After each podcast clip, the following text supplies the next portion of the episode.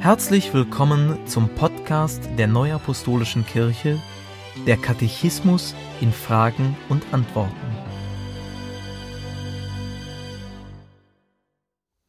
Heute beschäftigen wir uns mit den Fragen 688 bis 705 aus dem Kapitel 12 Gottesdienst, Segenshandlungen und Seelsorge.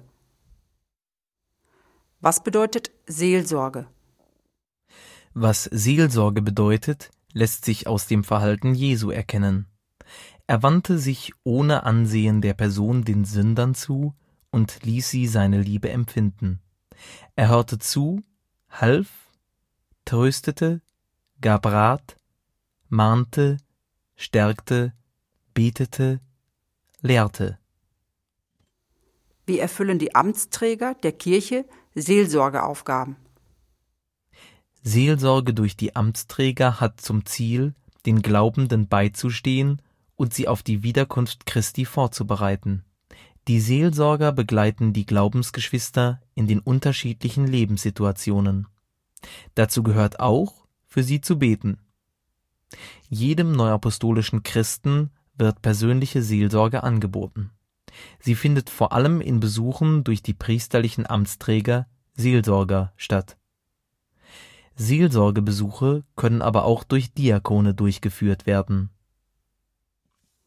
Was ist Aufgabe des Seelsorgebesuchs?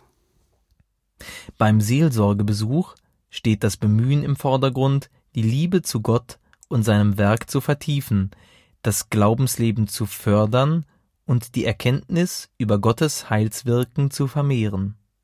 Vor allem geschieht dies dadurch, dass ein Gedankenaustausch über Glaubensfragen stattfindet. Zum Seelsorgebesuch gehört das gemeinsame Gebet.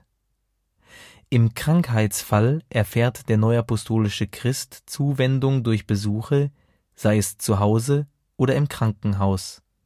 Der Amtsträger stärkt im Glauben, tröstet, betet und feiert, wenn möglich, mit dem Kranken das heilige Abendmahl. Vorbild für die persönliche seelsorgerische Betreuung ist die Arbeit Jesu Christi, der wiederholt Besuche machte, so etwa bei Maria, Martha und Lazarus oder beim Zöllner Zachäus. Jesus aber sprach zu ihm, Heute ist diesem Hause Heil widerfahren. Lukas 19, Vers 9. Kennen wir in der Seelsorge die Beichte? Ja, wir kennen die Beichte. Man versteht darunter das Sündenbekenntnis, das Eingestehen von Schuld vor einem kirchlichen Amtsträger. Zwar bedarf es zur Vergebung der Sünde keiner Beichte, doch besteht die Möglichkeit zu beichten, wenn trotz der Sündenvergebung die Schuld noch als belastend empfunden und kein innerer Friede erlangt wird. Die Beichte wird dann vor einem Apostel abgelegt. Ist in dringendem Fall kein Apostel erreichbar, kann ausnahmsweise jeder priesterliche Amtsträger die Beichte abnehmen und im Auftrag des Apostels und im Namen Jesu Christi die Vergebung verkündigen. Ist Seelsorge nur Aufgabe der Amtsträger? Seelsorge ist in einem weiteren Sinn auch eine Aufgabe der ganzen Gemeinde. Sie bezieht sich auch auf praktische Lebenshilfe. Es gelten die Worte Jesu Ich bin hungrig gewesen, und ihr habt mir zu essen gegeben. Ich bin durstig gewesen, und ihr habt mir zu trinken gegeben. Ich bin ein Fremder gewesen, und ihr habt mich aufgenommen. Ich bin nackt gewesen, und ihr habt mich gekleidet. Ich bin krank gewesen, und ihr habt mich besucht. Ich bin im Gefängnis gewesen, und ihr seid zu mir gekommen. Was ihr getan habt einem von diesen meinen geringsten Brüdern, das habt ihr mir getan. Matthäus 25, Vers 35, 36 und 40. Wie findet Seelsorge für Kinder statt? Seelsorge für Kinder ist vor allem Aufgabe der Eltern. Sie sollen ihren Kindern die Grundwerte des Evangeliums vermitteln. Dazu gehört, sie zur Liebe zu Gott und dem Nächsten anzuleiten und ihnen im Gebetsleben und in der Opfertreue ein Vorbild zu sein. Amtsträger und die als kirchliche Lehrkräfte beauftragten Brüder und Schwestern unterstützen die Eltern in ihrer Verantwortung, so dass die Kinder zu überzeugten und selbstverantwortlichen neuapostolischen Christen heranwachsen können. Was ist Ziel der kirchlichen Unterrichte? In den kirchlichen Unterrichten werden die Heranwachsenden mit Glaubensinhalten vertraut gemacht und angeleitet, ihr Leben verantwortungsbewusst vor Gott zu führen. Dieses Ziel leitet sich aus dem Evangelium Jesu Christi ab. Zudem werden die Gemeinschaft und das Zusammengehörigkeitsgefühl unter den Heranwachsenden gefördert. Das Unterrichtsangebot ist auf Alter und Entwicklungsstufe der Kinder abgestimmt. Was ist Aufgabe der Vorsonntagsschule? Die Vorsonntagsschule hat das Ziel einer kindgemäßen Hinführung zu Gott und seinem Wirken. So können schon die noch nicht schulpflichtigen Kinder eine vertrauensvolle Beziehung zu Gott entwickeln. In der Vorsonntagsschule geht es nicht in erster Linie um Wissensvermittlung. Vielmehr soll Geborgenheit geschenkt und Freude am Glauben in die Herzen der Kinder gelegt werden. Was ist Aufgabe der Sonntagsschule? Mit Eintritt in die Schule bzw. in das schulpflichtige Alter besuchen Kinder die Sonntagsschule.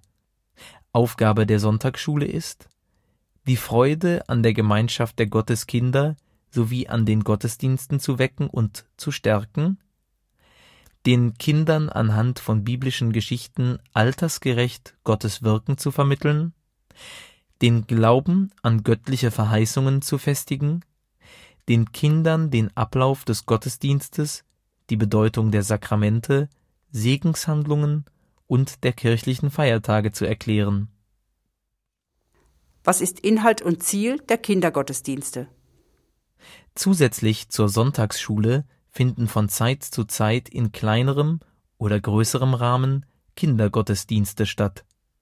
Das Wort Gottes wird durch priesterliche Amtsträger entsprechend dem Verständnis der Kinder vermittelt. Die Amtsträger helfen so den Kindern, Gott und sein Werk zu verstehen. Was die Kinder aus dem eigenen Erleben nachvollziehen können, wird zu einer Grundlage des Glaubens auf ihrem Lebensweg. Der Kindergottesdienst geht auf die Bedürfnisse der Kinder ein.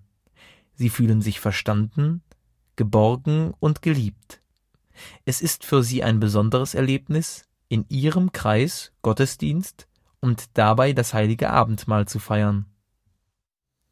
Was ist Aufgabe des kirchlichen Religionsunterrichts?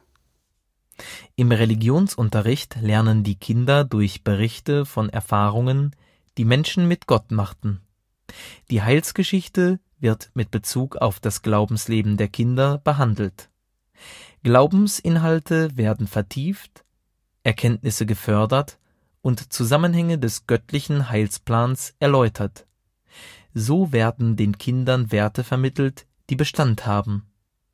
Im Weiteren soll der Religionsunterricht sie in die Lage versetzen, ihren Glauben freimütig zu bekennen. Was ist Aufgabe des Konfirmandenunterrichts?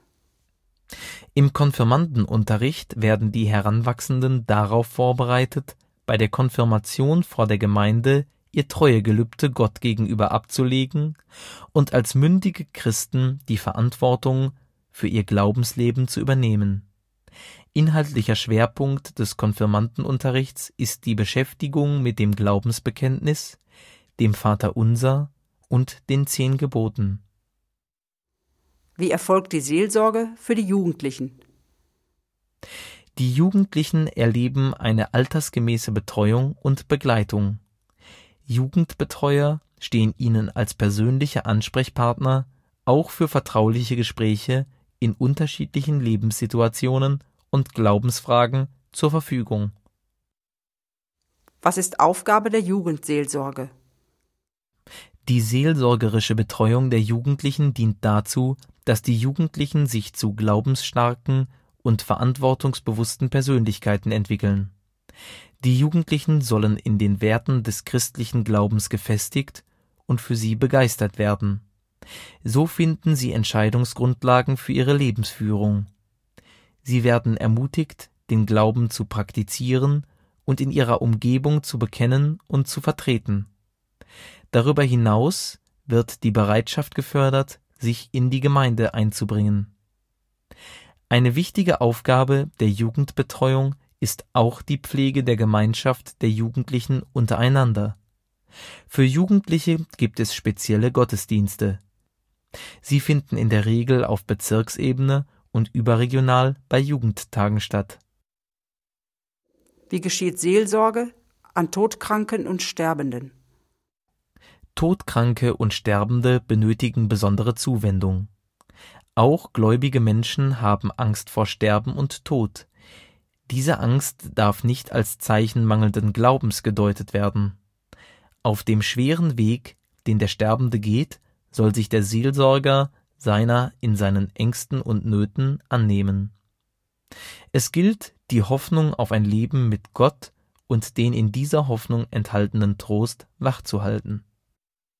Zur Sterbebegleitung gehört, dass der Seelsorger dem Sterbenden die Sündenvergebung verkündigt, ihm den Frieden des Auferstandenen zuspricht und mit ihm das heilige Abendmahl feiert.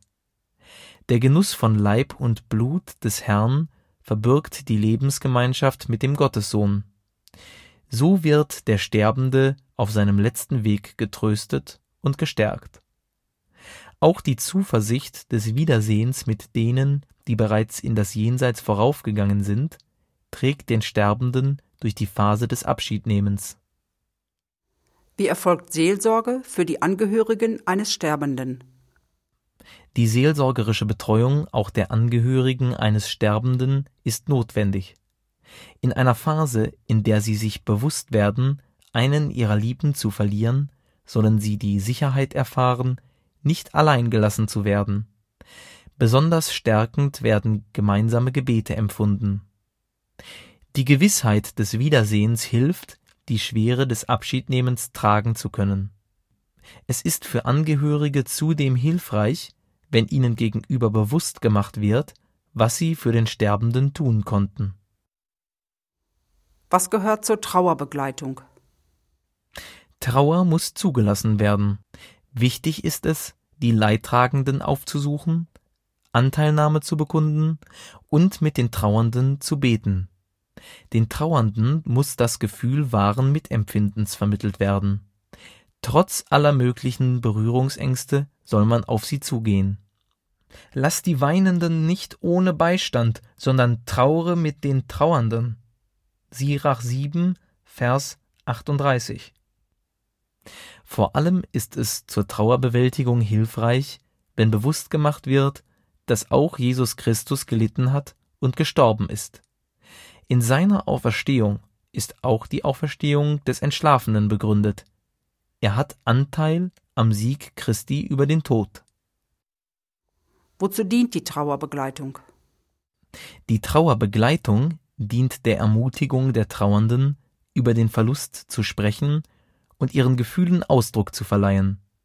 Traurigkeit, Angst, Wut, Hadern mit Gott und Schuldgefühle dürfen zur Sprache kommen und dem Seelsorger gegenüber vorbehaltlos geäußert werden.